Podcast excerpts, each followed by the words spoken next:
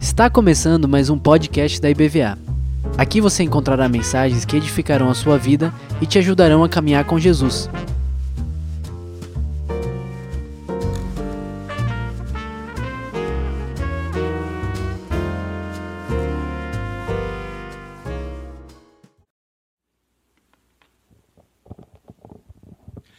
Boa noite a todos, a graça e a paz do Senhor Jesus, amém? É uma alegria aqui conhecer pessoalmente o pastor Álvaro, agradeço os predicados, uh, gentis, delicados, né? foi uma alegria também conhecer o pastor Beto, vários pastores aqui, pastor Marcos, acabei de conhecer agora o pastor João, uh, e outros irmãos, o outro uh, querido pastor, me perdoe, eu sei que começa com H, não lembro do restante, né? Então, é, é, é homem com H, tá vendo? Pronto, é, é, glórias a Deus, né? Mas eu sou uh, pastor de uma igreja independente, uma igreja evangélica independente de São Paulo, que se chama Igreja Evangélica Jaboque, e uh, uh, trabalho nessa área que envolve Bíblia e teologia na docência em cursos de graduação e pós-graduação já há alguns anos. E é uma grande alegria, uma enorme satisfação estarmos aqui nesse estado tão maravilhoso, tão acolhedor, tão hospitaleiro, com pessoas igualmente é, muito gentis, amáveis, afáveis e especialmente com vocês nessa noite, tanto aqui uh, presentes como os queridos irmãos que nos assistem aí uh, de forma online. Bom, uh, o nosso querido pastor ele nos direcionou aqui um tema bem simples, aliás, temas bem simples, percebam, né? Por exemplo, aqui o tema que envolve a Trindade, um dos assuntos simplesmente uh, mais complexos, mais difíceis, e ainda bem que o título que foi dado é o mistério da Santíssima Trindade. É bom, pastor Álvaro, porque qualquer tipo de pergunta que queiram fazer para mim encurralar, eu falei, olha, você não percebeu no título, é um mistério. Né? Então eu tenho como sair aí pela uh, tangente aí, aquelas perguntas mais difíceis, uh, sem dúvida alguma, eu direi que respondê-las é difícil, é um mistério, e eu passarei essas mais cabeludas para o querido pastor Álvaro, ou os demais pastores aqui, irmãos, certamente muito mais competentes, dirigentes, pessoas que amam a palavra de Deus, e portanto é uma alegria estar aqui com vocês. Amém? Bom, sem mais delongas, eu quero ver se nós então trabalhamos o tema do mistério da Santíssima Trindade e eu gostaria de, dizer, eh, eh, de começar aqui dizendo o seguinte: existe uma frase muito conhecida nos círculos teológicos que diz o seguinte: nas coisas essenciais, unidade, nas coisas não essenciais, liberdade, mas em todas as coisas, caridade ou amor. É essa célebre frase ela é atribuída a vários autores, ou tem sido atribuída a vários diversos autores ao longo da história. O mais antigo deles talvez seja Agostinho, não Carrara, da grande família, mas Agostinho de Hipona, que, uh, uh, e não apenas a ele, outros irão atribuir esta frase ao jesuíta croata Marco Antônio de Dominis, que já é de um contexto mais tardio do período eh, pós-reforma protestante. Ele vive entre 1560 até 1624, eh, eh, do contexto, evidentemente, da nossa era. E ainda há outros que irão atribuir esta frase que eu acabei de citar ao teólogo educador alemão Philipp Melanchthon, que foi simplesmente o braço direito de Lutero na reforma protestante. Uh, e esta frase, nas coisas essenciais, unidade, nas não essenciais, de liberdade, mas em todas as coisas, caridade ou amor, ela tem tudo a ver é, com um princípio ensejado, é, por exemplo, na primeira parte dessa frase, que é nas coisas essenciais, é, unidade. E a trindade, meus irmãos, é uma doutrina essencial da fé cristã, e por isso é importante aprendermos sobre ela. Existem coisas que são essenciais na fé cristã. Aliás, é importante nessa minha fala introdutória mencionarmos que uma das maneiras que temos, embora este assunto evidentemente seja difícil, mas uma das formas que temos de distinguir entre o que é uma heresia e o que é apenas um erro teológico é compreender se um tipo de ensino ou doutrina bíblico-teológica esse tipo de ensino ele é fundamental, basilar para a fé cristã ou não. Então existem uma série de ensinos bíblico-teológicos, doutrinas que são absolutamente fundamentais, imprescindíveis para a fé cristã. Dentre elas, eu alistaria, e tem tudo a ver com a semana que envolve, que foi mencionada aqui, do, a semana da Bíblia, né, a semana onde assuntos e temas bíblicos serão tratados. tratados. Então, por exemplo, a crença na inspiração, na inerrância, na infalibilidade da Bíblia, é, entenda-se nos seus autógrafos, a Bíblia não foi originalmente escrita em português, ela foi escrita 98% do Antigo Testamento em hebraico, 2% em aramaico, trechos de Esdras, de Daniel, um versículo isolado de eh, Jeremias, capítulo 10, versículo 11, e uma fraseologia de Gênesis, e 100% do Novo Testamento foi escrito em grego. Então, esses textos nestas línguas, hebraico e aramaico no Antigo Testamento e grego no Novo, é o que nós chamamos de autógrafos. Esses textos, é, entende-se, é, via de regra, cresce que eles, ah, ah, ah, nos seus autógrafos, nos seus manuscritos originais, não possuem nenhum tipo de erro. Evidentemente, as cópias cópias das cópias das cópias, por exemplo, eh, traduções das mesmas, não possuem essa inerrância. Então, só para nós resumirmos, é, existem ensinos fundamentais, por exemplo, a crença de que Deus se fez homem na pessoa de Jesus. A crença, que ora tem a ver com o tema desta noite, Deus é uno, mas é também trino ao mesmo tempo, é fundamental para a fé cristã.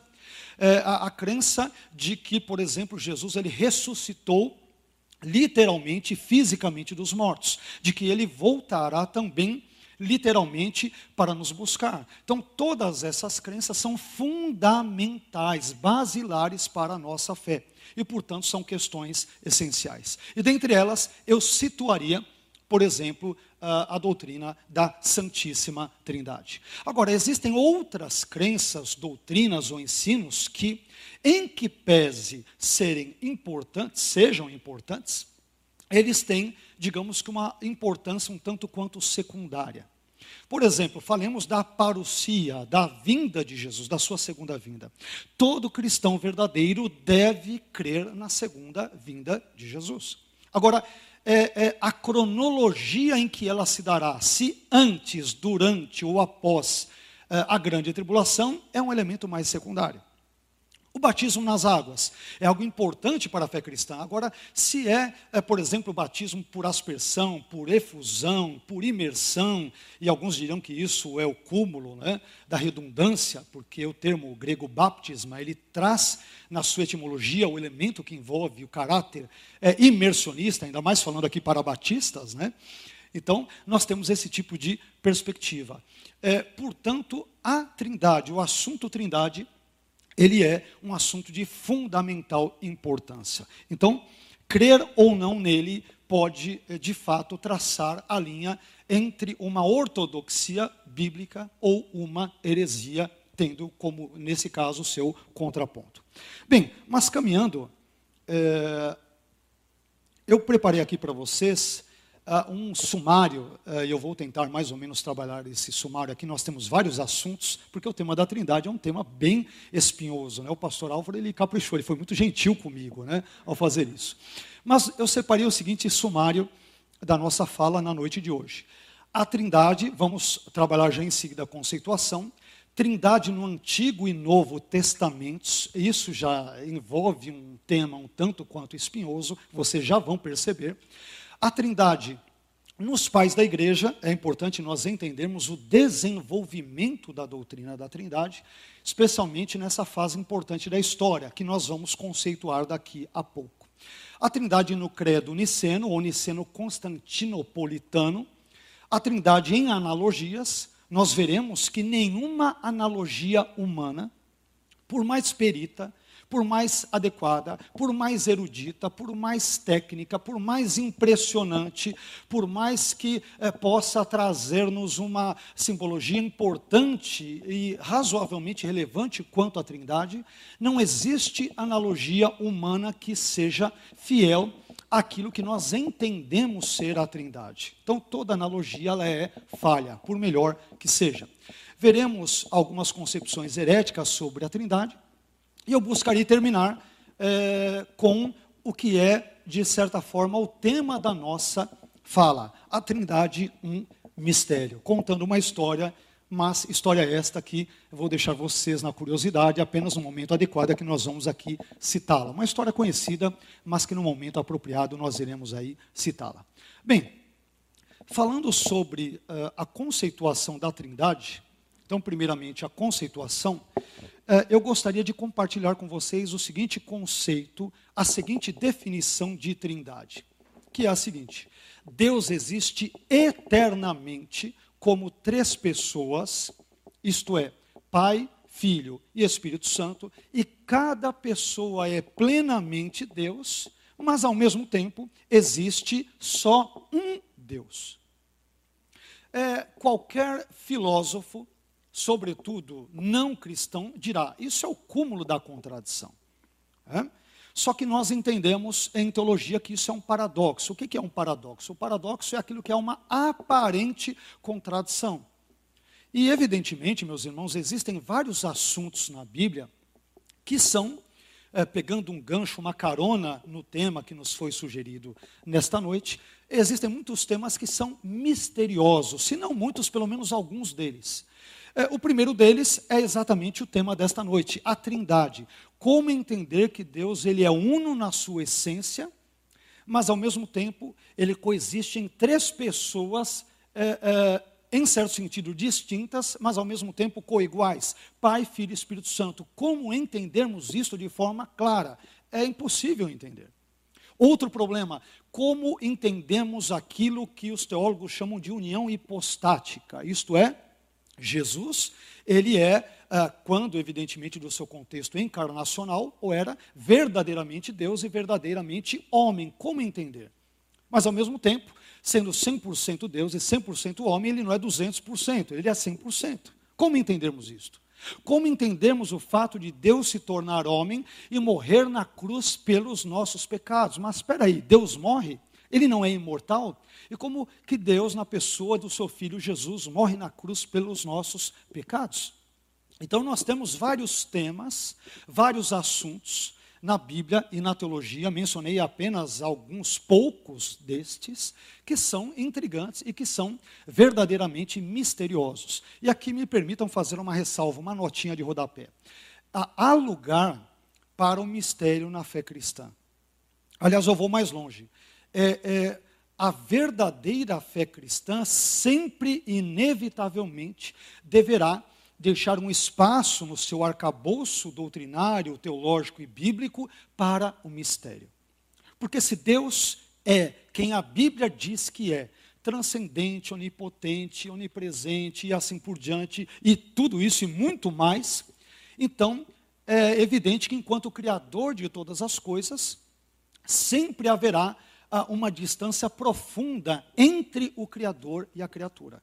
Deus é infinito, nós somos finitos. Ele é todo-poderoso, nós somos absolutamente frágeis, débeis. Ele é conhecedor de todas as coisas, nós somos é, pessoas absolutamente limitadas em termos cognitivos ou intelectivos e dependemos total e absolutamente de Deus. Portanto, há um abismo intransponível entre Deus, o Deus Trino, e nós, réis e meras criaturas suas. Então, a verdadeira crença cristã sempre deixará um espaço importante para é, o elemento misterioso e para, para essa transcendência divina uh, uh, aqui nesse contexto. Bem, mas aí cabe-nos mais uma uh, informação importante. Estamos falando desde agora sobre a Trindade, e é importante dizer para vocês que, embora a palavra Trindade não ocorra na Bíblia, o termo trindade, ele vem do grego trias e do latim trinitas. É, contudo, esse conceito de trindade que nós estamos apresentando, ele pode ser encontrado cumulativamente falando nas diversas páginas, textos, contextos e versículos das Escrituras, quer do AT, quer do NT. Ok? Isso irá nos encaminhar para uma parte agora complicada que é a próxima. Agora nós vamos entrar em alguns elementos um tanto quanto complicados. O primeiro deles é a Trindade no Antigo Testamento. Aqui eu já me, é, me esbarro com um problema. que talvez não seja um problema para a maioria dos cristãos. Eu que sou de uma área bíblica, para mim é um problema e vou deixar para vocês claro porque há algum tipo de problema aqui. Não na Bíblia, não em Deus, evidentemente, mas eu digo uh, em nós, seres humanos, ou em mim, enquanto intérprete da Bíblia. Então eu quero começar dizendo o seguinte: antes de tudo, nós devemos dizer que os autores do Antigo Testamento, eles eram todos judeus. Correto? Acompanhe o meu raciocínio. Sendo assim, eles eram monoteístas na sua fé em Yahweh, ou Yahvé, de acordo com a pronúncia ali do Vav. Né? E, portanto, jamais judeus ou israelitas, pelo menos não de forma consciente, eles defenderiam uma doutrina como a Trindade.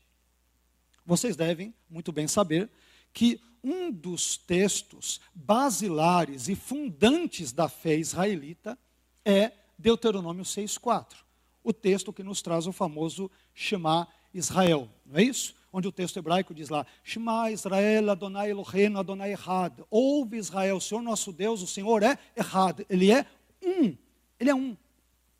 Portanto, é, ver a Trindade no Antigo Testamento, e eu já estou começando aqui a caminhar num terreno bem é, arenoso e escorregadio, pode ser um tanto quanto problemático, porque eu corro risco, por exemplo, na Torá, e vou citar diversos textos bíblicos já na sequência, corro o sério risco de transformar Moisés, por exemplo, num monoteísta trinitariano. O que seria aí sim, nesse caso, o cúmulo da contradição. Lembrando que ele é israelita. Então, esse ponto é importante. No máximo, nós podemos ou poderíamos evocar aqui o conceito teológico uh, acerca do qual vocês já devem ter ouvido falar, que é o conceito uh, que envolve uma expressão latina sensus plenior. O que significa essa expressão sensus plenior? A expressão latina sensus plenior significa sentido mais pleno. Estão me ouvindo bem aí? Vocês? Eu não sei se depois o pessoal também aí online, qualquer coisa nos deem um feedback, tá? Então, a expressão latina sensus plenior, ela significa sentido mais pleno. E essa expressão, meus irmãos, ela é usada para descrever o sentido mais profundo de um texto bíblico Sentido este que, conforme essa conceituação, ele foi desejado por Deus, mas que pode não ter sido intencionado claramente pelo autor bíblico. Então, eu creio que esse é um elemento de fé, é um pressuposto de fé que é, eu diria, eh, de certa forma, eh, admissível no estudo da Bíblia. Aliás, já que eu falei sobre pressuposto, me permita aqui dizer que todos nós, sem exceção, temos um ou diversos pressupostos filosóficos, bíblicos, teológicos, que envolvem cosmovisões, ah, que envolvem a nossa criação, a nossa família, o nosso trabalho, a maneira como fomos criados, é, talvez profissões que tenhamos exercido. Tudo isto, direta ou indiretamente, influencia e às vezes dita a maneira como lemos e como interpretamos as Escrituras. Eu, obviamente, não sou isento de tais pressuposições e nem quero ser, mesmo porque não existe essa isenção, essa suposta ou pretensa imparcialidade em termos de pressupostos hermenêuticos, bíblicos, teológicos, quando, por exemplo, lemos ou interpretamos a Bíblia, um conceito teológico, um conceito eh, doutrinário e assim por diante. Perfeito? Então, todos nós temos pressupostos é, de várias formas de todos os tipos de sortes e tamanhos. Não há nenhum problema. É, dou outra informação importante aqui para o nosso estudo desta noite, e eu diria das demais, e talvez para toda a sua vida cristã, sua e minha, não há nenhum problema em termos pressupostos, porque não há quem não os tenha. A grande pergunta que devemos fazer a nós mesmos é: Será que os meus pressupostos bíblicos, metodológicos, filosóficos, em termos de cosmovisão, eles mais se aproximam ou mais se distanciam das escrituras sagradas? Essa é a grande pergunta. Essa é a grande questão. Não há nenhum problema em ter pressupostos. Uh, o problema é se os nossos pressupostos estão mais desalinhados ou mais alinhados com as Escrituras sagradas. Perfeito? Tendo dito isto, agora nós vamos entrar em alguns textos problemáticos.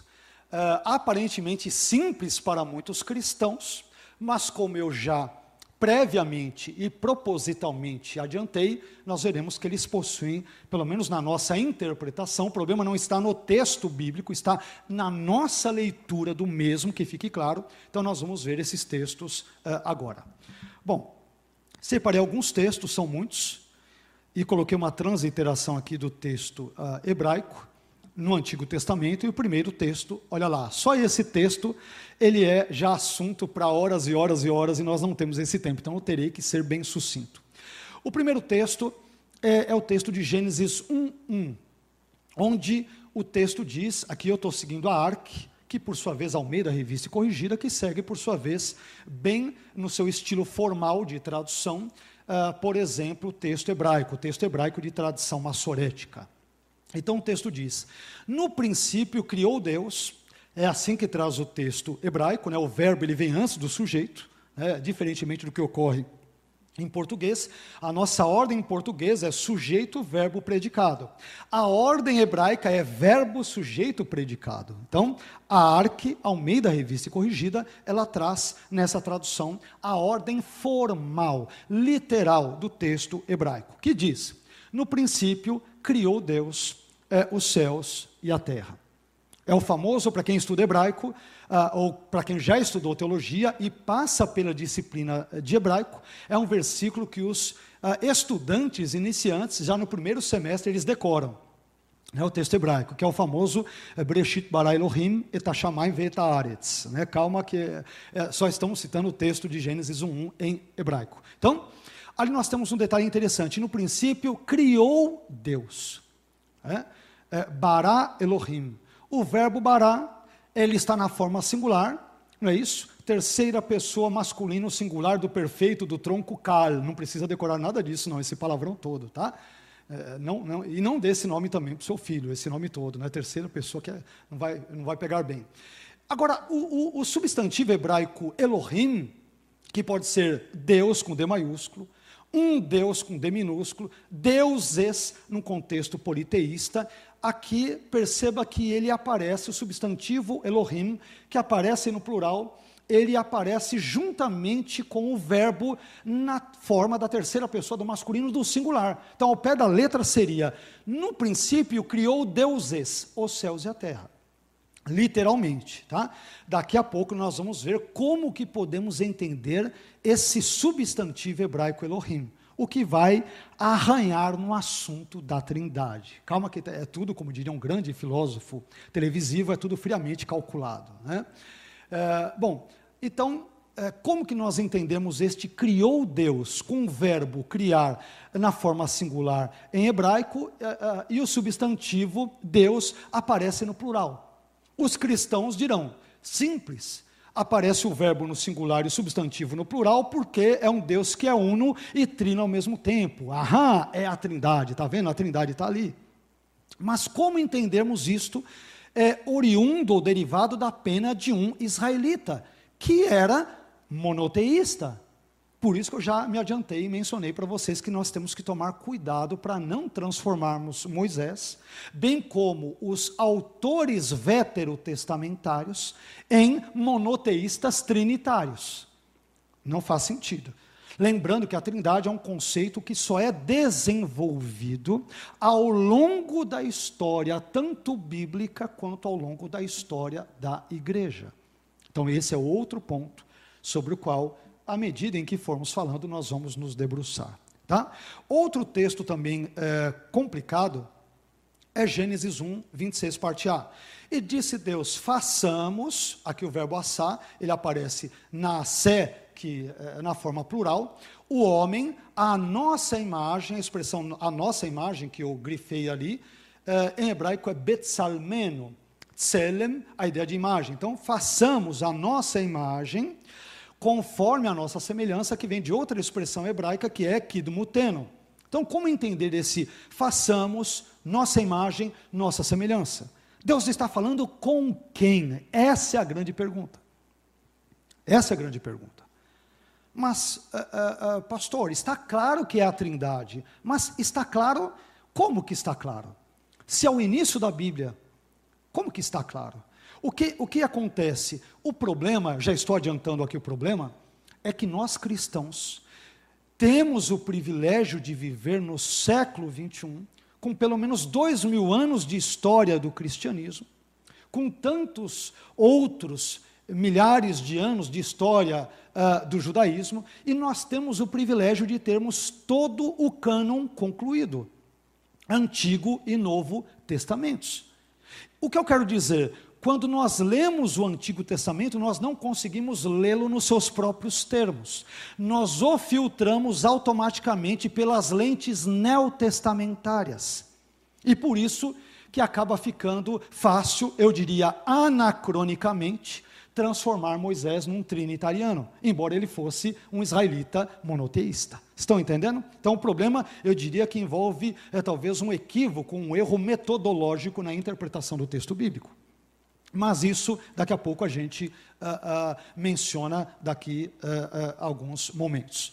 O terceiro texto, Gênesis 3, 22, parte A diz: Então disse o Senhor Deus: Eis que o homem é como um de nós.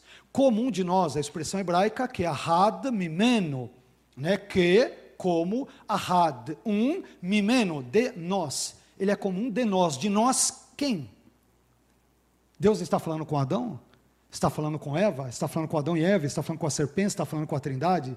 É, é, é o que aparece exatamente nesse texto. E é isso que nós vamos ver, as principais interpretações dadas a este plural, o que eu chamo aqui de plurais divinos, tanto em termos de pronome, o pronome nós ou nossa, como em termos de substantivo, Elohim ou Adonai, é o que nós vamos ver daqui a pouco, as principais interpretações que os estudiosos dão e vamos ver o que talvez possivelmente aquela que mais se aproxime daquilo que nós entendamos ser o correto, o bíblico e o adequado. Bom, indo um pouco mais adiante, eu estou correndo muito, pessoal, não? Está tranquilo? Está dando para me ouvir? Tranquilo? Tá bom. Uh, outro texto, eu separei apenas uns sete, oito textos aí. Outro texto também de Gênesis, ele vai dizer em Gênesis 11, 7. Eia, desçamos e confundamos. Essa expressão desçamos e confundamos vem do hebraico nerdá venavlá, desçamos e confundamos ali a sua língua, aquele famoso episódio da Torre de Babel, para que não entenda um a língua do outro. De novo, nós temos aqui o emprego, uh, por exemplo, dos verbos descer e confundir, que é um trocadilho no contexto aqui da Torre de Babel, na forma plural. Por que isso aparece? Outro texto, esse é mais interessante ainda, Isaías 6, 8. Isaías capítulo 6, que você que já leu o livro do profeta Isaías sabe que é o importante capítulo do profeta Isaías que narra, dentre outras tantas coisas, uh, o seu chamado, quando Deus ali o chama para fazer ali, realizar o seu ministério. Então, Isaías 6,8 diz: Depois disso, o profeta dizendo: Ouvi a voz do Senhor que dizia: Olha que coisa interessante, a quem enviarei? Aqui está no singular e na forma do futuro. Eshlar é o verbo shalar em hebraico, enviar, na forma do futuro. A quem enviarei, singular. E olha o que diz o, o restante do versículo. E quem há de ir, lá no por nós. Como assim? Enviarei por nós. Há uma mistura do singular com o plural neste versículo. Como entendermos isto? E aí Isaías responde: Então disse eu, eis-me aqui, envia-me a mim. Bom, depois disso tudo, você deve estar bem curioso ou curiosa para saber quais são as possíveis interpretações para isso. Eu elenquei aqui as sete principais que vocês podem acompanhar aí. Via de regra, os estudiosos vão cair numa destas sete. Ou numa combinação de duas delas, talvez. Mas as principais interpretações que os estudiosos, em geral, contexto brasileiro, americano, ah, inclusive no contexto judaico darão, envolve estas interpretações que vocês têm aí. Uma delas. Primeira, a preferida dos cristãos é que esses plurais divinos tanto os pronomes nós, nossa, desçamos, confundamos né, os verbos, é, bem como substantivos em hebraico, são uma referência à Trindade. O nome Elohim, como eu disse para vocês, ele é plural. Outra coisa que talvez eu não sei se você é, sabe ou não, o termo Adonai. Né? Adon, em hebraico, é Senhor. O finalzinho, o sufixo ai, ele é indicativo de plural. Então, ao pé da letra, Adon ai. Adon ai quer dizer senhores meus, meus senhores. Etimologicamente falando, o termo Adonai ele é plural. Mas ninguém, nunca vi nenhum judeu, e olha que eu estudei ali na USP, eu fiz o meu doutorado na USP na área de estudos judaicos. Todos os meus professores e professoras foram judeus, e pelo que eu saiba, todos eles são monoteístas, nenhum deles tem ah, nenhuma outra maneira de entender esses textos. Ah? Só que isso envolve as próximas interpretações. Então, como entendermos esses plurais divinos em termos de verbos, pronomes e substantivos?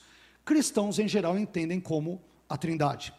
Segundo, outra proposta interessante é entender que aqui Deus e a sua corte estão presentes no texto, sobretudo uma corte composta de anjos. Essa interpretação está muito presente nos comentários, nos livros e no pensamento judaico. Tá?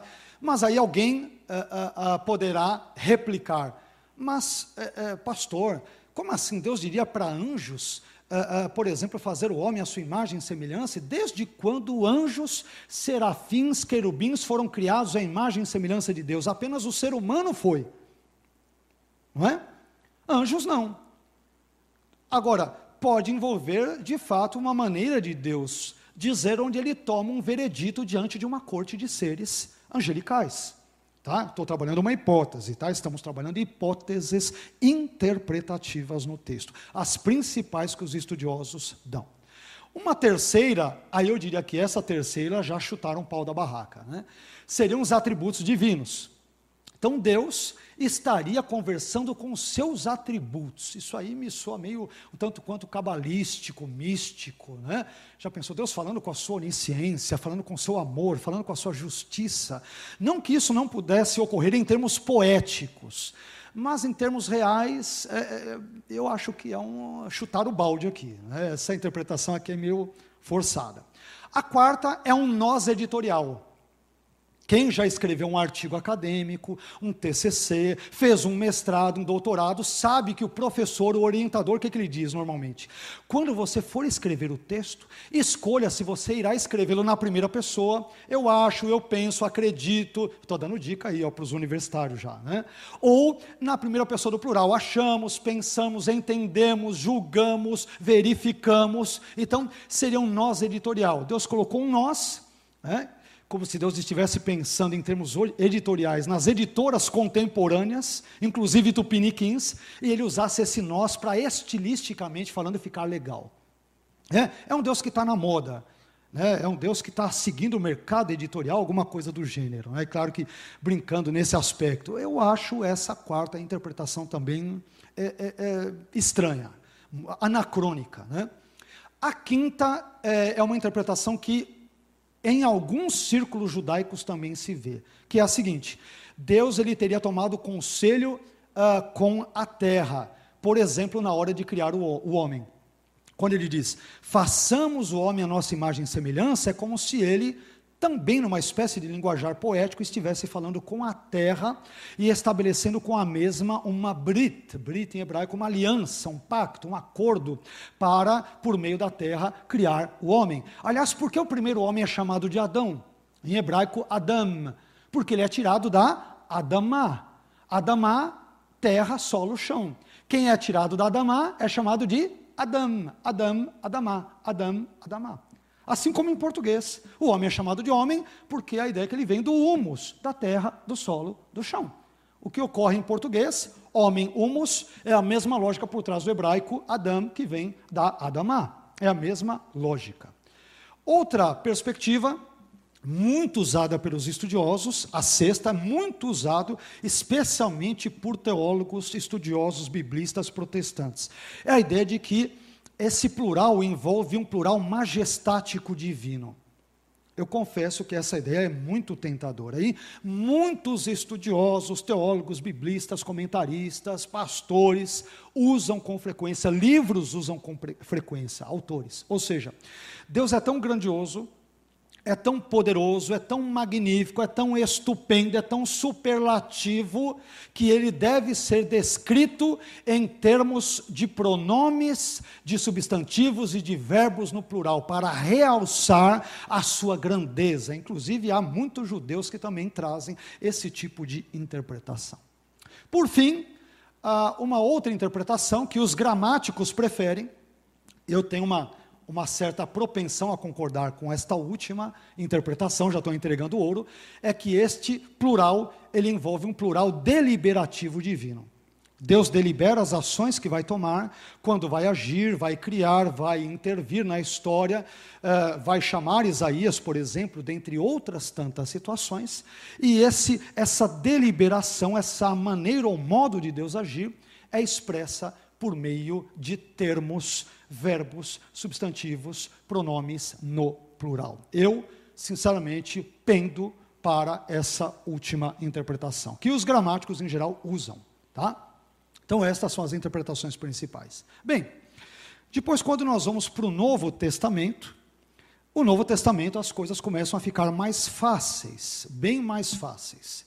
Então, vocês já perceberam que no Antigo nós temos alguns problemas, porque os autores não apenas são, é, sobretudo nesse contexto, judeus, são monoteístas, e nós não vemos de forma explícita a ideia que veremos, por exemplo, a partir do Novo Testamento, onde é, é, é três pessoas elas são vistas dentro de uma unidade.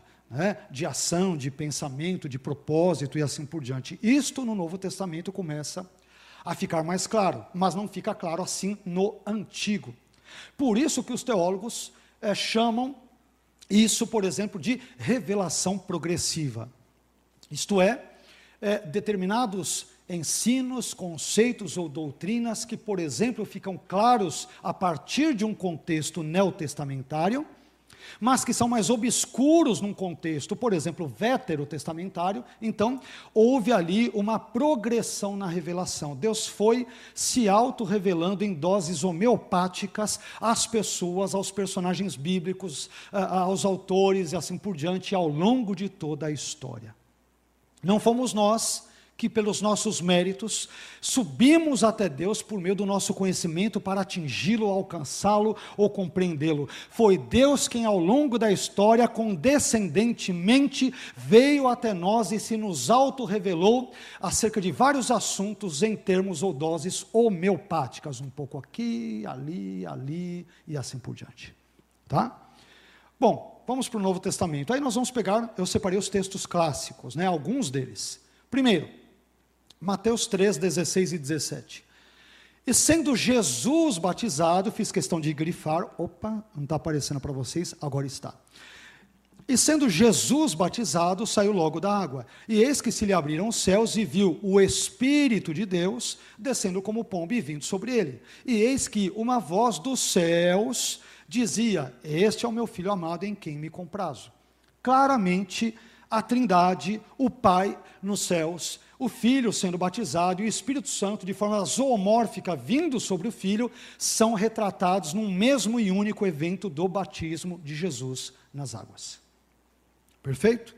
Outro texto interessante, importante, Mateus 28, 19.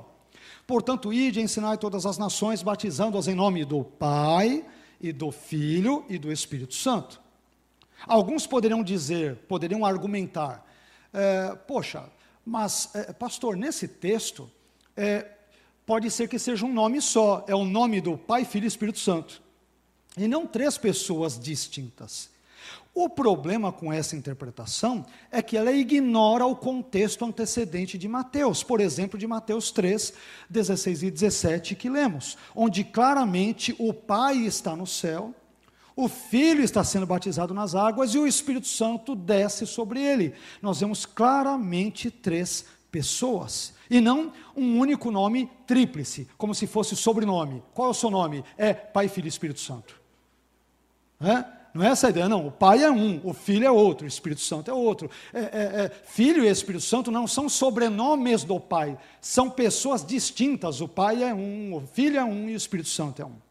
Então, quem argumenta nesse sentido, ignora uma regra básica de exegese. Ele ignora o que o próprio livro bíblico antecedentemente, de forma clara, relata, declara sobre este assunto. Então é uma forma de você impor um pensamento alheio ao texto, a fim de que este fale aquilo que você quer que ele diga. Aquilo que os estudiosos chamam hoje de exegese, importar para o texto bíblico uma interpretação que eh, lhe seja estranha ou que seja alheia ao mesmo.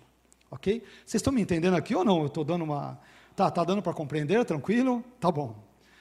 Bom, uh, continuando, outro texto. Esse outro texto é um pouquinho mais uh, uh, debatido, que é 1 Coríntios capítulo 12, versículos 4 a 6, que diz: Ora, a diversidade de dons, mas o Espírito é o mesmo, e a diversidade de ministérios, mas o Senhor, este Senhor é interpretado, o termo grego kyrios, como sendo uma referência ao Senhor Jesus Cristo. Visto que em Coríntios, por exemplo, primeira e segunda, o termo grego kyrios frequentemente é aplicado à pessoa do filho. Então, isso é pressuposto aqui também nesse texto. Lembram-se dos pressupostos? Essa, aqui nós temos mais um pressuposto. Então, Uh, de novo, uh, o Senhor é o mesmo, e o versículo 6. E há diversidade de operações, mas é o mesmo Deus, entenda-se Deus Pai, que opera tudo em todos. Então você vê o Espírito, o Senhor e Deus no contexto carismático, no contexto de dotação dos crentes de Corinto com os dons uh, espirituais. Outro texto importante é chamado popularmente nas nossas igrejas, se não em todas, em muitas delas, de bênção apostólica, é 2 Coríntios 13, 13, que diz: A graça do Senhor Jesus Cristo e o amor de Deus e a comunhão do Espírito Santo sejam com todos vós. Amém. Então você tem Jesus Cristo, você tem Deus, você tem o Espírito Santo, todos envolvidos numa mesma doxologia, num momento de bênção final, num determinado contexto, por exemplo, cultico ou litúrgico. Depois, uh, um outro slide que nós aqui separamos, estou vendo aqui o horário, eu posso ir até quando, uh, pastor? Aqui eu não quero matar os irmãos, às vezes com questões técnicas e tudo. Até acabar.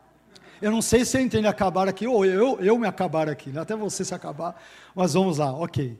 O, o, o pastor Aura ele é generoso, né? Eu, ou, ou, não sei se é, ou se, né? mas vamos lá. É, vamos falar, não, ele é maluco, o que, que ele está fazendo? Não estou entendendo nada, né? Mas eu espero que esteja razoavelmente claro que estivermos aqui falando. Bom, outro texto, Efésios 4, versículos 4 a 6, quando Paulo diz o seguinte. Uh, deixa eu só alterar de novo. Agora sim há um só corpo e um só espírito, como também foste chamados em uma só esperança da vossa vocação, um só Senhor, Kyrios, de novo, depreende-se que é Jesus, uma só fé, um só batismo, um só Deus e Pai de todos, o qual é sobre todos e por todos em todos. A Trindade está claramente aqui presente no texto. Outro texto, que já envolve debates entre arminianismo e calvinismo, um texto bem é, controverso nesse sentido, é 1 Pedro 1,2, que diz: Pedro diz que os crentes aos quais ele se dirige, aos quais escreve a sua carta, ele diz que eles foram eleitos segundo a presciência de Deus Pai. É, o texto grego diz, eklektois kata prognosin theupatros, segundo a presciência, né? o termo ali é prognosco, né? de, de Deus Pai. Em santificação do Espírito, olha lá, Deus Pai, santificação do Espírito, para obediência à aspersão do sangue de Jesus Cristo, a trindade envolvida no processo de eleição do indivíduo em termos soteriológicos ou em termos salvíficos. Olha só, a trindade está envolvida, ela está ali atuando. E aí ele continua, graça e paz vos sejam multiplicadas e assim por diante. Bem, depois, o último desses slides, eu separei aqui dois últimos textos, o último deles é um pouco mais problemático. Deixa eu só colocar aqui. por isso que eu coloquei um asterisco nele ali para me lembrar. Mas vamos primeiro para Judas. Judas capítulo 1, versículos 20 e 21. Judas só tem um único capítulo. Então diz lá: Mas vós, amados, edificando-vos a vós mesmos sobre a vossa santíssima fé, orando no Espírito Santo, conservai a vós mesmos no amor de Deus, esperando a misericórdia de nosso Senhor Jesus Cristo para a vida eterna. A Trindade de novo ali presente. Ok? E por fim, um último texto, e eu deixei ele de propósito no final, porque ele é um texto problemático em termos manuscritológicos. Por quê?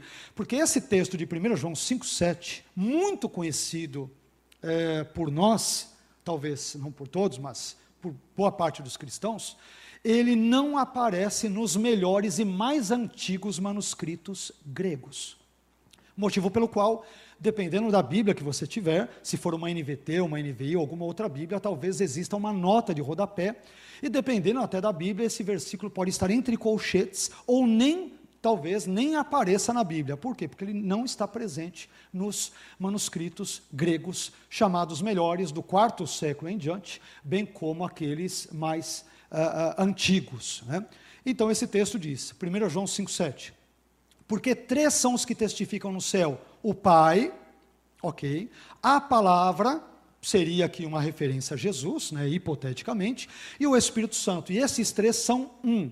Então existem estudiosos que entendem que 1 João 5,7 foi acrescentado ao texto de João, talvez por algum fã da Trindade, que para querer defender a Trindade a qualquer custo, ele acabou é, colocando esse versículo no texto de 1 João, a fim de uh, digamos ali, uh, externar ou expressar a sua predileção teológica trinitariana, visto que é um texto, como eu disse para vocês várias vezes já, uh, não está presente nos melhores manuscritos gregos. Mas percebam, de uma forma geral, que a ideia de que o Pai é uma pessoa, o Filho é uma pessoa, o Espírito Santo é uma pessoa, e esses três, de algum modo que nos escapa é, intelectualmente, cognitivamente, por isso que é o mistério da Trindade. Já me adiantei para me livrar de problemas, como eu disse no início. Né? Então, é, é, é, essa ideia de que Pai, Filho e Espírito Santo são três pessoas aparece de forma muito mais clara no Novo Testamento do que no Antigo. De forma muito mais clara. Né? Então, esse ponto é relevante aqui para a nossa fala na noite de hoje. E um pouco mais adiante, nós teremos a Trindade nos pais da igreja. Quem são os pais da igreja? Também chamados, em alguns contextos, sobretudo católicos, de padres da igreja, mas padres não é uma nomenclatura necessariamente correta, porque para nós cristãos, sobretudo brasileiros, o termo padre ele automaticamente irá nos é, é, viabilizar uma perspectiva católica. É? Se você ouve a palavra padre, o que, é que você pensa? Você pensa numa ideia católica, né? numa pessoa de batina, aquela coisa toda. Né? Mas a ideia não é essa. A ideia é de pais da igreja. E quem são os pais da igreja? Foram pastores, de forma bem resumida, popular e prática. Os pais da igreja foram pastores, bispos, teólogos, filósofos, autores cristãos, apologistas cristãos, isto é, defensores da fé cristã, que, cronologicamente falando, sucederam os apóstolos. Resumindo, colocando de outra forma, o último apóstolo uh, do Novo Testamento, evidentemente, foi João, que ali morreu possivelmente entre os anos 95 a 100 uh, ah, depois de Cristo, obviamente. Então, depois do ano 100, dependendo da contabilização, quer ocidental, quer oriental, do ano 100 até 650 ou 750 depois de Cristo, portanto, no máximo até meados do oitavo século, nós temos o período da patrística ou dos pais da igreja, que foram esses teólogos, bispos, estudiosos, filósofos que escreveram sobre a fé cristã, que buscaram sistematizar a fé cristã, que buscaram comentar textos bíblicos, assim por diante. Aliás, existe uma editora de São Paulo, que se chama Paulus, que tem uma coleção, não completa, mas grande, de obras de pais da igreja. né? por exemplo, Agostinho de Hipona, Tertuliano, né? Cirilo de Alexandria, Clemente de Roma e tantos outros, uma série verdinha, capa dura, da editora Paulus, que é uma editora católica de São Paulo. E é importante estudarmos os pais da igreja porque, até então, até poucos anos, pais da igreja eram um assunto mais circunscrito ou limitado a contextos católicos. Mas de alguns poucos, mas bons anos para cá, os protestantes parece que é, descobriram os pais da igreja e começaram a estudar sobre eles. É? Algo que até então estava mais circunscrito, como eu disse, a círculos é, católicos, né, a teólogos católicos, padres e e tantos outros. Mas percebam que os pais da igreja são importantes, porque eles vêm desenvolver, a, a, a aprofundar e às vezes sistematizar conceitos ou doutrinas que hoje, às vezes, nós defendemos e nem sabemos que é, certas crenças que eventualmente tenhamos vêm deles. E a gente talvez nem saiba disso. Quer, quer saber de um exemplo de, desses daí? A trindade. O nosso conceito de trindade Veja bem, o conceito, ele vem dos pais da igreja, não vem da Bíblia. Porque a Bíblia não apresenta nenhum conceito de trindade. Essa ideia, Deus é um, essência, mas subsiste ou coexiste em três pessoas distintas, Pai, Filho e Espírito Santo. Essa ideia veio de um pai da igreja chamado Tertuliano, que aliás é o último, não à toa, que nós mencionaremos já daqui a pouco. Então perceba, a gente crê na Trindade porque um teólogo e advogado cristão lá do segundo século até o iníciozinho do terceiro formulou essa conceituação. Então a nossa fé vem, é, por exemplo, a partir da conceituação dele. Ela não vem diretamente da Bíblia. Vocês estão entendendo? Olha que coisa interessante. Dentre tantas e tantas e tantas outras crenças que temos, que elas são mais frutos da exegese e da interpretação de pais da igreja do que de uma leitura direta da Bíblia. Isso sobre isso eu vou falar mais, ah, eu creio que ah, amanhã, quando nós falaremos, por exemplo, sobre, acho que amanhã, anjos e demônios, né? sobre ah, ah, para que servem ali os anjos, tanto bons quanto maus. Então nós vamos ver que a nossa interpretação de Isaías 14, Ezequiel 28, não querendo ser polêmico já sendo, não, Isaías 14, o rei da Babilônia é uma referência a Satanás. Ezequiel 28, o rei de Tiro é uma referência a Satanás. Onde está escrito isso em Isaías e em Ezequiel? Em nenhum lugar. De onde nós tiramos essa interpretação? De Orígenes, de Agostinho e de outros. E talvez você nem sabia disso. Já estou estragando já de amanhã, né? Só estou adiantando, depois venha para nós aprofundarmos um pouco mais esse assunto que é um pouco uh, interessante e intrigante. Né? Bom, uh, já que citamos os pais da igreja, vamos lá, deixa eu tentar dar uma adiantada aqui. Uh, a Trindade nos pais da igreja, eu separei alguns autores e vou terminar aqui nesse caso dos pais da igreja falando sobre Tertuliano de propósito também. Bom, tendo explicado quem são ou quem foram os pais da igreja brevemente, separei trechos dos escritos desses cristãos, bispos, filósofos e apologistas do passado, para que entendamos como eles lidaram com o conceito ora denominado Trindade, tá? Então, primeiro, eu começo aqui com Policarpo, na obra Martírio de Policarpo, no capítulo 14. Policarpo, meus irmãos, foi um bispo cristão da igreja de Esmirna, no segundo século da nossa era, e de acordo com essa obra Martírio de Policarpo, ele, Policarpo, ele foi apunhalado quando estava amarrado a uma estaca para ser queimado vivo, mas as chamas miraculosamente não conseguiam consumi-lo. Então ele é visto como um, um, um, realizador de milagres, como um santo, um beato, uma pessoa muito importante no contexto da igreja antiga. Olha o que ele diz é, a primeira citação. Glorifico-te, ele está se dirigindo ao Pai, por isso que eu grifei, tá? Por meio do eterno e celestial sumo sacerdote Jesus Cristo, o Pai e o Filho já envolvidos. Teu Filho amado, por meio de quem a ti, com ele e com o Espírito Santo, seja a glória agora e pelas eras vindouras. Olha só. O Pai, o Filho e o Espírito Santo serão, estão sendo glorificados uma clara alusão àquilo que nós entendemos como Trindade. O que depreende-se, o Pai é Deus, o Filho é Deus, o Espírito é Deus. Portanto, os três merecem e devem ser glorificados. E é verdade. E aqui Policarpo tem toda a razão, assina embaixo. Correto. Então ele tem já um conceito de trindade mais consolidado, é, por exemplo, nesse contexto aqui. Tá? Outro exemplo, Justino Mártir.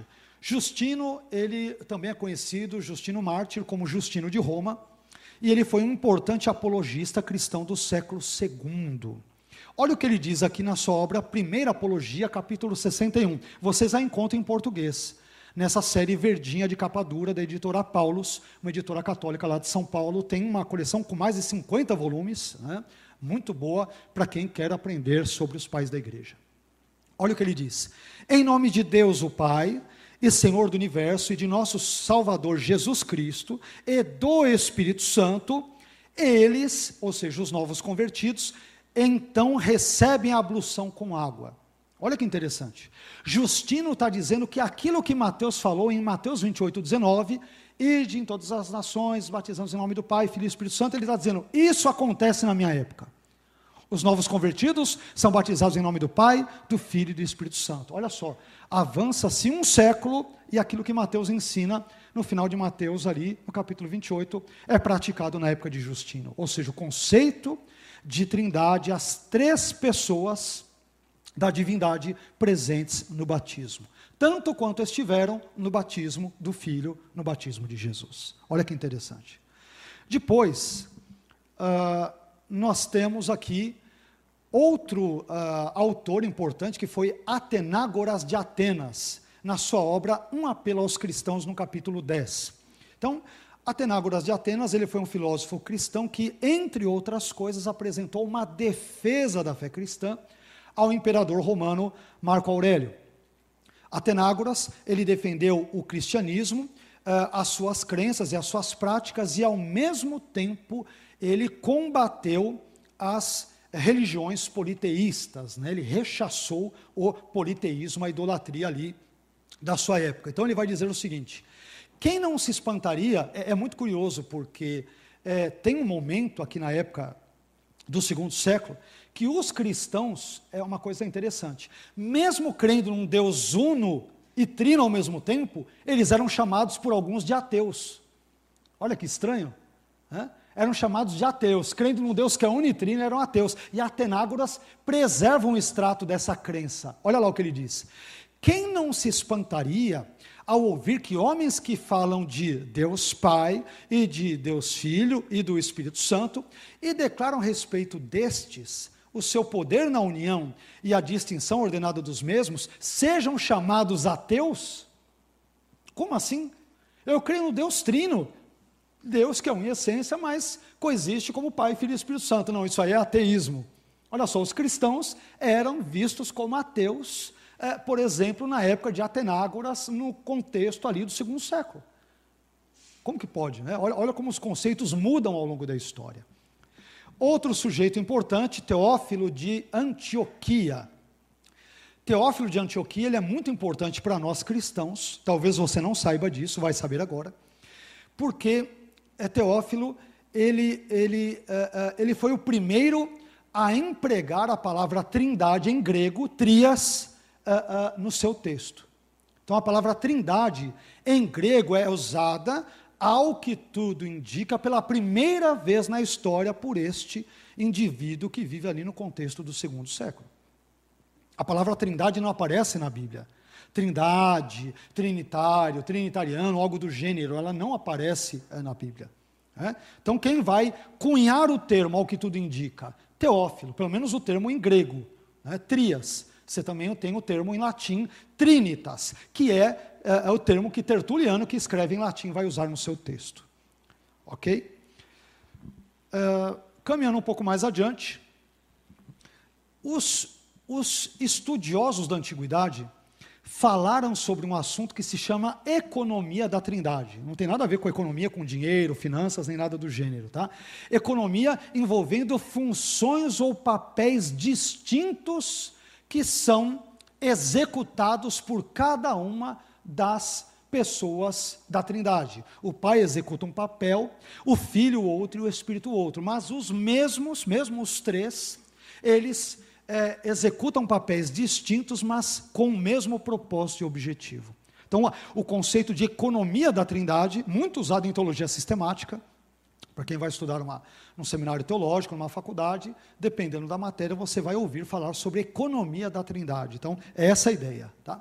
Então, Irineu de Lyon, que foi um bispo grego que nasce na Ásia Menor, região que hoje corresponde à Turquia, e morre na cidade ali de eh, Lugdunum, na Gália, que hoje corresponde a Lyon, na França, por isso que é Irineu de Lyon, né, na França, ele vai dizer o seguinte: o pai, planejando bem todas as coisas e dando as suas ordens, o filho, executando-as e realizando o trabalho de criar, e o espírito, nutrindo e aumentando aquilo que é feito. Então, Irineu de Lyon já tem uma noção mais aprofundada de que o Pai, o Filho e o Espírito, eles interagem e realizam tarefas distintas, mas complementares na chamada economia da Trindade. É? Então, por exemplo, poderíamos dizer hoje que o Pai, ele planeja, obviamente com o Filho e o Espírito, uh, o plano da salvação, o Filho executa-o morrendo na cruz pelos nossos pecados, e o Espírito Santo aplica-o sobre nós, quando pela graça, mediante a fé, cremos em Cristo e, portanto, somos regenerados. Olha só, o Pai, o Filho e o Espírito Santo envolvidos em termos soteriológicos com a minha e com a sua salvação, com a salvação de todo e qualquer verdadeiro cristão. Isso é um resumo do que é a economia da Trindade. A Trindade atuando é, é, é, mesmo executando papéis distintos, mas tendo em mente um propósito comum. Depois, agora sim, quase caminhando para o final, nesse, nesse item aqui, nós temos outro personagem importante entre os pais da igreja, que é Hipólito de Roma. Hipólito de Roma, na sua obra Contra a Heresia de Noeto, deixa eu explicar aqui, que eu já estou dando um spoiler dos próximos slides, né? Quem foi Noeto? Noeto, ele foi um sujeito que defendeu o modalismo. Aliás, o, o, modalismo foi uma heresia que foi combatida, rechaçada e refutada ao longo da história da igreja. O que, que é o modalismo? E tem muitos cristãos na igreja que, sem saberem, defendem esse tipo de concepção de Deus, que é antibíblica, é herética, diga-se de passagem. Né? É, o que defende o modalismo? É, o modalismo é aquela ideia segundo a qual o pai o Filho e o Espírito Santo não são três pessoas distintas, divinas, mas são três modos da manifestação de Deus. Por isso, modalismo, três modos. Então, é, é, sabe qual é o argumento dos modalistas? E olha lá, tome cuidado para ver se você não é um deles. Então, a ideia é a seguinte: o argumento dos modalistas, resumindo, é este. No Antigo Testamento, Deus se apresentou como Pai. Hum? Já ouviu alguém falando algo semelhante? No Novo Testamento, Deus já se manifesta como Filho. E com a vinda do Espírito Santo, ele se manifesta como Espírito, mas não é o Pai uma pessoa, o Filho outra pessoa e o Espírito outra pessoa. É um único Deus que simplesmente ele, ele se camufla né, de formas distintas. Ele se apresenta, digamos que, com três trajes ou roupagens distintas. Isto é heresia. Professor, por que é heresia? Nós não acabamos de ler Mateus capítulo 3? Quando Jesus é batizado, o que, que acontece? O Pai está no céu, uma pessoa. A outra pessoa está lá também ou não? Ela está sendo batizada nas águas.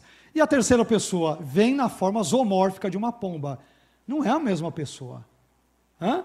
Como que o modalista explica Mateus 3? Ele não explica, ele entra em parafusos. Por quê? Porque a doutrina modalista herética não se sustenta na Bíblia. Hum?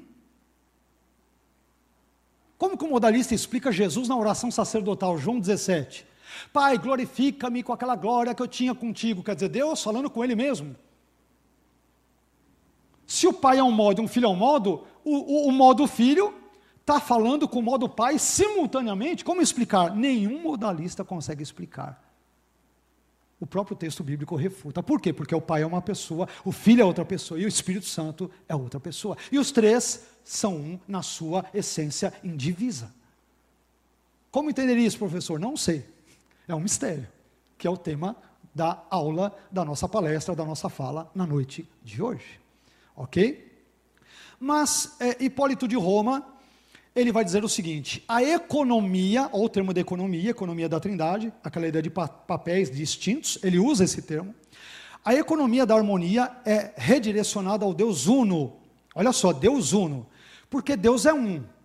Aí ele continua: é o Pai quem comanda, e o Filho é quem obedece, e o Espírito Santo é o que dá entendimento. Olha lá. Os três exercendo papéis distintos, mas complementares. O Pai é que está acima de todas as coisas, e o Filho, por meio do qual são todas as coisas, e o Espírito Santo que está em todas as coisas. Hipólito de Roma, na obra Contra a Heresia de Noeto, ou seja, ele está dizendo, essa ideia de Noeto, de que o Pai, ele, ele aparece aqui de um jeito, depois de outro jeito, depois de outro jeito, isso é uma heresia. A Bíblia nunca ensinou tal coisa. Nunca ensinou tal coisa. Por fim, agora eu deixei de propósito Tertuliano para o final, na sua obra Contra Praxias. É, deixa eu, opa, só colocar aqui que não foi, agora foi. Então, Tertuliano, é, Tertuliano, pessoal, bem brevemente, ele era cartaginês, ele nasceu na província romana de Cartago, na África, onde hoje fica a Tunísia, e ele foi o primeiro cristão a nos dar um conceito mais formal de trindade. Aliás, para ser mais preciso e honesto, correto, é, essa terminologia de Tertuliano, da trindade, ela tornou-se o fundamento da a definição trinitária da igreja, ou seja, Deus é um em essência, mas três quanto às suas pessoas. De onde eu tirei isso? Da Bíblia diretamente? Não. Quem nos deu esse conceito foi Tertuliano. E talvez você não sabia disso. Olha o que ele vai dizer. Ele era um advogado, um teólogo cristão, uma mente muito, muito lúcida, muito capaz, pela graça de Deus, evidentemente. Olha o que ele diz nesse texto. Então há o Paráclito, o Consolador, olha lá, pelo qual o Senhor promete orar ao Pai. Você tem os três juntos. E a quem promete enviar do céu após subir para junto do Pai. Ele é de fato chamado de outro Consolador, em João 14, 16. Ele receberá do que é meu, diz Cristo em João 16, 14, assim como o próprio Cristo recebeu do que era do Pai. Olha o que ele vai dizer no final agora como é importante a lucidez dele, e essa declaração final de Tertuliano é que vai influenciar profundamente aquilo que nós entendemos como trindade. Vem deste sujeito aqui, um dos pais da igreja. Ele diz: assim, a conexão do Pai no Filho e do Filho no Paráclito, ou seja, Espírito Santo, produz três pessoas coerentes entre si as quais, no, no, entanto, são distintas uma das outras, né? umas das outras, aqui refutando já a ideia modalista. Essas três são uma só essência, mas não uma só pessoa, porque são três. É daqui que vem o nosso conceito de trindade, de Tertuliano. Ok? Alguém, vocês sabiam disso, em geral? Alguns sabiam, pastor João, né? Então, mas vocês veem que coisa interessante? Nós pensamos que esse conceito vem direto da Bíblia. Não necessariamente. Vem de teólogos que pensaram conceitualmente, teologicamente, e nos forneceram esses tipos de sistematizações doutrinárias, bíblicas, teológicas, conceituais e assim por diante. Bom, a trindade no credo niceno. Eu vou ter que correr aqui, viu? Porque agora que eu estou vendo aqui o horário, deixa eu, deixa eu ir rapidinho aqui. Bom, é, o credo niceno, ah, meus irmãos, foi uma profissão de fé adotada no primeiro concílio ecumênico eh, reunido ali na cidade de Niceia, na Bitínia, que hoje eh, está ali na Turquia. E isso ocorreu a partir de 325, ah, obviamente depois de Cristo, no quarto século da nossa era. E olha o que diz aqui o credo niceno. O credo niceno é importante porque ele influenciou o pensamento cristão ocidental em geral sobre o que os cristãos, bispos, leigos entendem em geral sobre trindade. Nós somos frutos disso, de alguma forma. Então, o credo niceno vai dizer, eu, eu resumi, tá? É, tem mais coisas, eu só cortei aquilo que nos interessa sobre a trindade. Cremos em um Deus, Pai Todo-Poderoso, Criador do céu e da terra, de todas as coisas visíveis e invisíveis, e em um Senhor Jesus Cristo e no Espírito Santo, Senhor e vivificador, que procede do Pai, que com o Pai e o Filho conjuntamente é adorado e glorificado. Olha que interessante. O Pai, o Filho e o Espírito Santo são adorados. Claramente, portanto, vistos como Deus, não como deuses. É o Pai é Deus, o Filho é Deus, o Espírito Santo é Deus, e os três ah, formam um único ah, Deus, mas que coexiste em três pessoas distintas. Continuando, a trindade em analogias. Agora eu vou correr, eu acho que essa parte vai ser bem instrutiva. Lembra que eu comentei na introdução à minha fala aqui? Nenhuma analogia humana sobre a trindade é perfeita. Sempre terá problemas, erros, falhas, porque a, a nossa mentalidade, ainda que sejamos regenerados, nós vivemos num mundo decaído, cuja queda afetou inclusive as nossas aspirações, a nossa cognição, o nosso intelecto a, a, e todo o nosso raciocínio de forma geral. Por mais que sejamos crentes, regenerados, ainda assim somos criaturas e, portanto, o nosso pensamento sempre será finito e aquém daquilo que a grandeza de Deus de fato é ou significa. Então, vou, as principais analogias da Trindade eu vou colocar aqui. Você certamente vai se lembrar eh, de pelo menos umas duas ou três delas, porque nós as usamos com uma certa frequência. Mas todas elas têm problemas. Uh, primeira analogia, essa não é muito usada, né? porque o, esse trevo de três folhas é conhecido, por exemplo, na Irlanda. No Brasil, até que também, trevo de quatro folhas, aquela coisa que dá sorte e tal. Né? Enfim, bom, a trindade e analogias. Primeiro, alguns dizem que a trindade é como um trevo de três folhas. Você tem um único trevo, certo? É uma única planta, mas ela tem ali os seus três aspectos, ou três folhas, ou três vértices. Então, o vértice à esquerda não é o mesmo da direita, o da direita não é o mesmo da esquerda, não é o mesmo do de baixo, que não é igual aos de cima, e assim é, é a trindade. É, essa analogia é até interessante. Mas todas as analogias falham num elemento básico. Todas. Qual é o elemento básico? É a questão do relacionamento e da pessoalidade. O Pai é uma pessoa, o Filho é uma pessoa e o Espírito Santo é uma pessoa. Eles não são um pedaço de um vegetal. O vegetal não tem cérebro, não tem inteligência. Aliás, o, o que caracteriza uma pessoa como tal? Pelo menos três coisas para uma pessoa ser vista como, como possuidora de pessoalidade ou personalidade. Ela tem que ter o quê? Para ser uma pessoa: intelecto, emoções e vontade. Pergunto: um trevo de três folhas tem alguma coisa, uma dessas três coisas? Tem intelecto? Tem emoções? Só se ele gritar quando você pisar nele e esmagar, né? mas aí ninguém está ouvindo. Né? Tem vontade? Não tem portanto não é uma pessoa. Não serve, por conseguinte, para como um elemento que simboliza ou serve de analogia para a Trindade, porque são três pessoas. Três pessoas. Né?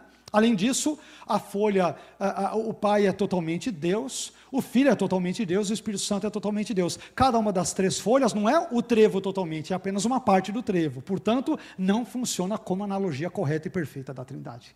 Está errado. O que eu estou dizendo agora serve para todas as outras analogias, já dei a dica. Outra analogia, essa você eu acho que deve ter ouvido. A trindade é como as três partes de uma árvore: raiz, tronco e ramos formam uma só árvore. Pois é, mas de novo, é, é, a árvore não é uma pessoa.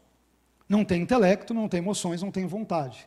E aí, a, a, raiz não é árvore toda, o tronco não é árvore toda e os ramos não são árvore toda, eles são partes da árvore. Na Trindade, não. Ah, o Pai é, é, totalmente Deus, o Filho é totalmente Deus e o Espírito Santo é totalmente Deus. Portanto, essa analogia é equivocada, está errada. Outra. Essa, essa você usou, essa eu tenho certeza que você usou. Não vale mentir, hein? Olha lá a Trindade é como os três estados da água: sólido, líquido e gasoso. Hã? Já pensou nisso ou não? Então, é, é, é, é bonitinha essa analogia, mas é uma heresia só também, está errado. Por quê? É, é, é, você tem três estados físicos da água: sólido, líquido e gasoso. Obviamente, no estado sólido você não tem se pegar porções de água, vamos dizer sólido, líquido e gasoso, você não terá exatamente a mesma quantidade. Além do que, a água, ao que me consta, também não é uma pessoa. A água não tem intelecto, a água não tem emoções, a água não tem vontade. Não é uma pessoa, portanto, não pode servir de parâmetro correto e bíblico para representar a Trindade. É? É uma, é uma analogia que a gente gosta muito, né? mas é fake, para a gente usar uma terminologia contemporânea. Não, não dá. Outra, essa também é muito usada. Essa cai na heresia do modalismo. E a gente às vezes fala isso. A trindade é como um homem, vamos pegar o exemplo aqui do, né, de um dos pastores ou um dos queridos irmãos ou irmãs aqui presentes, mas a Trindade é como um homem que é ao mesmo tempo marido, pai e pastor de igreja. Né? Então ele é marido lá uh, da, da fulana de tal, ele, em outro contexto, ele é pai, ele não é pai da esposa, né? e ele também é, em outro contexto, pastor de igreja. Isso você cai na mesma heresia do modalismo. No Antigo Testamento, eh, Deus foi visto como Pai, no Novo Testamento, como Filho, e depois com a vinda do Espírito, como Espírito. Então você está, veja bem, é a mesma pessoa que é marido, pai e pastor. Não é isso que é a Trindade, são três pessoas distintas. O Pai não é o Filho, o Filho não é o Espírito, o Espírito não é o Pai. Aqui não. O marido, o pai, pastor é a mesma pessoa. Portanto, analogia errada da trindade. Não tem para onde correr, qualquer, qualquer analogia falha. Qualquer uma. Outra, a penúltima. A trindade é como a união do intelecto, emoções e vontade, olha lá, em uma só pessoa. Falha também porque só tem uma pessoa. Né? E a trindade são três pessoas distintas numa só essência. Não funciona. A última, essa talvez seja a analogia mais conhecida e talvez mais usada por nós, que é a do triângulo equilátero. Então você tem um triângulo, certo? Você tem o vértice uh, da diagonal da direita, depois da esquerda, a parte de baixo. o lado eh, esquerdo não é o mesmo do direito, do direito não é o mesmo que o esquerdo, de baixo não é igual ao da esquerda, de baixo não é igual ao da direita, o direita não é igual ao de baixo, o da esquerda não é igual ao de baixo. São distintos. Perfeito, até aí, mais ou menos perfeito. O problema é que um triângulo não tem pessoalidade. Ele não tem intelecto, não tem emoções, não tem vontade. Eu nunca vi o lado direito se relacionar com o esquerdo, com o esquerdo com o de baixo e vice-versa. Porque o triângulo é um objeto, ele é uma coisa, não é alguém. E alguém, né? Alguém tem intelecto, emoções e vontade. Coisas não têm intelecto, nem emoções, nem vontade. Portanto, o triângulo não funciona como analogia perfeita da Trindade. Por mais que nós usemos e abusemos dessa imagem quando nós explicamos, não, Deus é como um triângulo, né? Eu fico imaginando Deus olhando lá do céu, uhum, né? É, aquela coisa meio, né? Ainda bem que Deus é gracioso. Né? A gente, a gente dá cada pisada na bola, né? A gente eu estou me incluindo, tá? Porque quando a gente pensa em Trindade, a gente pensa em alguns desses conceitos aí que são equivocados. Bem, indo um pouco mais adiante, a Trindade, vamos ver algumas concepções heréticas. Eu preparei aqui pelo menos, acho que três delas. Eu já expliquei uma delas, as outras duas eu vou compartilhar com vocês. É, concepções heréticas sobre a Trindade, não são bíblicas, devem ser rejeitadas por nós. Primeira delas, que eu expliquei bastante, é o modalismo. O modalismo, é, ele vai, como eu já é, deixei claro, dizer que ao longo da história Deus se revelou de três modos distintos. Então, primeiro Deus se revelou como Pai, depois como Filho e depois como Espírito Santo. É a mesma pessoa. E aí, é, é, como eu já falei muito sobre isso, não vou me deter aqui, eu coloquei erros.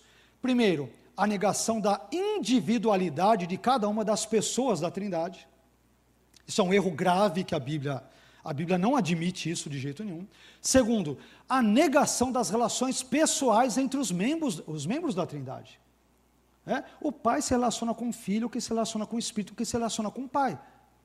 Se você só tem um pai, que é, Deus, que aquele é pai, aquele é filho, aquele é o Espírito Santo, ele não está se relacionando com ninguém. E aí? Pronto.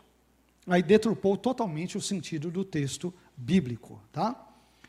É, arianismo, outra heresia. O arianismo é defendido pelos testemunhas de Jeová. Uma heresia muito antiga que ainda existe nos nossos dias pelos testemunhas de Jeová, entre outros grupos, sobretudo os testemunhas de Jeová.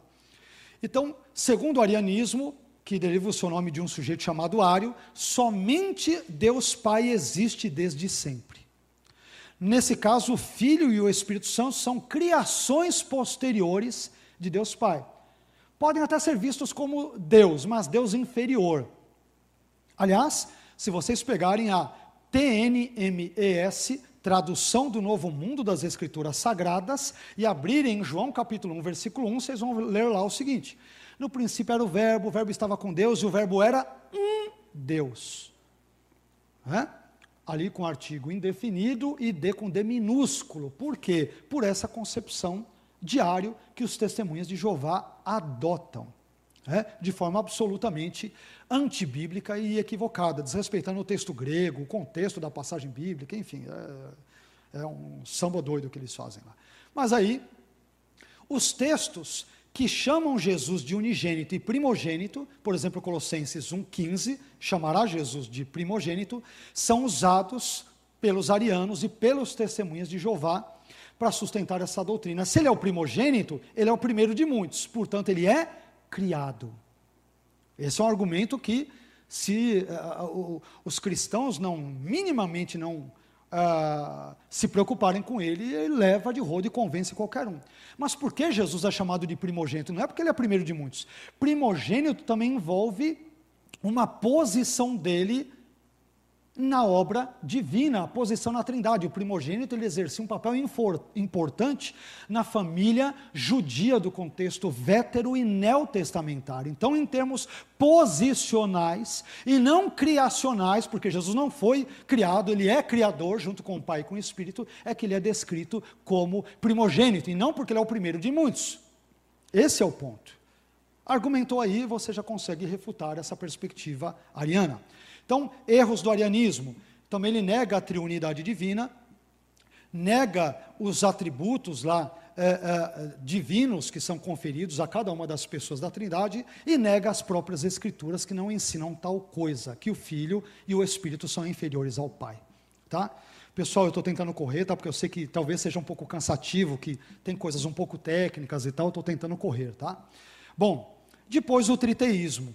Uh, a, a ideia triteísta, que está no, opa, agora no próximo slide, vai dizer o seguinte: não existe apenas um único Deus, existem três deuses. Então, o Pai é um Deus, o Filho é um Deus, o Espírito Santo é outro Deus. Portanto, existem três deuses. Só que aí, erros.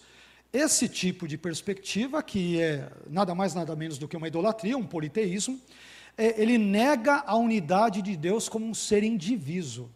Deus é uno na sua essência, mas coexistem três pessoas distintas: o Pai, o Filho e o Espírito Santo. São três pessoas, mas um único ser. Como se dá isso, pastor? Mistério. Eu só sei que a Bíblia diz que é isso. É mistério. Né? Eu disse que eu voltaria a esse assunto, essa ideia do mistério. Segundo, é, o triteísmo leva os seus adeptos a adotarem uma forma de politeísmo, é politeísmo, você tem três deuses, não tem um só, é politeísmo, e ele nega de novo as escrituras. Bem, finalmente, para o alívio de vocês, né, fala, olha lá, pensou que Deus não ia te dar livramento nessa noite? Chegou o momento, está vendo? Oh, aleluia, eu estava orando aqui, a Deus, eu não estava mais aguentando, olha Deus me dando vitória, como Deus é maravilhoso, Ele intervém, eu não aguento mais. Então, agora sim, nós vamos para o último item que é, envolve o tema da nossa ministração à Trindade, um mistério. E aí, eu de propósito coloquei só essa imagem, é o último slide, tá? Calma que Deus já está te dando livramento daqui a alguns segundos. É, é, nessa imagem vocês podem ver um sujeito ali de barba, uma criança. Eu não sei se vocês notam ao pé dessa criança um buraco com um pouco de água, perfeito? E ao fundo o mar, perfeito? Todos conseguem ver mais ou menos? É, essa história é bem interessante. Nós não sabemos até que ponto ela é verdadeira ou não. Ela tem cara de ser lendária.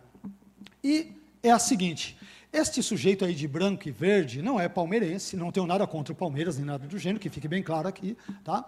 Mas é, esse sujeito aí de branco e verde, de barba, ele é, seria um retrato de Agostinho de Hipona. Então, existe uma história que, de novo, ela é folclórica, mas ela é muito importante para ilustrar a nossa palestra nessa noite, que é a seguinte. Conta-se que certa vez, Agostinho de Hipona, nos idos do quarto século da nossa era, que é a época em que ele viveu, entre quarto e quinto séculos, né, ele morre em 430, 354 a 430, então conta essa história folclórica que, num determinado momento, Agostinho ele vai à praia, e aí, quando ele vai à praia, ele vê um garotinho. O garotinho corre para o mar, pega um punhado de água na sua mão e despeja nesse buraquinho. Ele volta de novo para o mar, pega um pouquinho de água e enche o buraquinho. E repete esse gesto diversas vezes. Agostinho fica olhando aquilo, né? E num determinado momento ele não se contém e chama o menino. Ele fala: Garoto, o que, que você está fazendo? E aquele garoto diz: Eu estou pegando a água do mar, estou esvaziando o mar e colocando ele nesse buraquinho. E aí Agostinho dá aquela risada, um dos maiores filósofos e teólogos da nossa era, Agostinho de Hipona, e ele diz para ele, segundo essa história: Garoto, é impossível esvaziar as águas do mar, tentando uh, colocá-las inutilmente nesse buraquinho. Isso é impossível. E esse garoto então teria se virado para ele e teria dito: Assim como é impossível para o Senhor tentar descobrir os mistérios da Trindade. Que era algo em torno do qual Agostinho estava se debruçando, matutando, quebrando a cabeça, passeando na praia, para tentar de toda forma, a todo custo, tentar descobrir ou equacionar é, essa doutrina importantíssima da fé cristã, que é a Trindade. E aí esse garoto teria uh, dito uh, a ele essas palavras. Verdade ou não, me parece mais folclore ou lenda, é, eu entendo que uma forma talvez interessante de finalizarmos a nossa palestra de hoje, é, voltando para o tema inicial que envolve os mistérios da Trindade. Deus abençoe sua vida sua família, seu ministério. Me perdoe pelas declarações talvez maçantes ou técnicas. É, apenas arranhamos a superfície. Muito mais pode ser dito sobre esse assunto. Mas aí vocês perguntam para o querido pastor Álvaro, que está aqui à disposição. É, comigo tem mistério, com ele ele destrincha todos os mistérios. Ele é o Mr. M Gospel. Com ele não há mistério. Né? Então ele vai dar é, para vocês todas as respostas às vossas inquirições. Obrigado. Deus abençoe em nome de Jesus.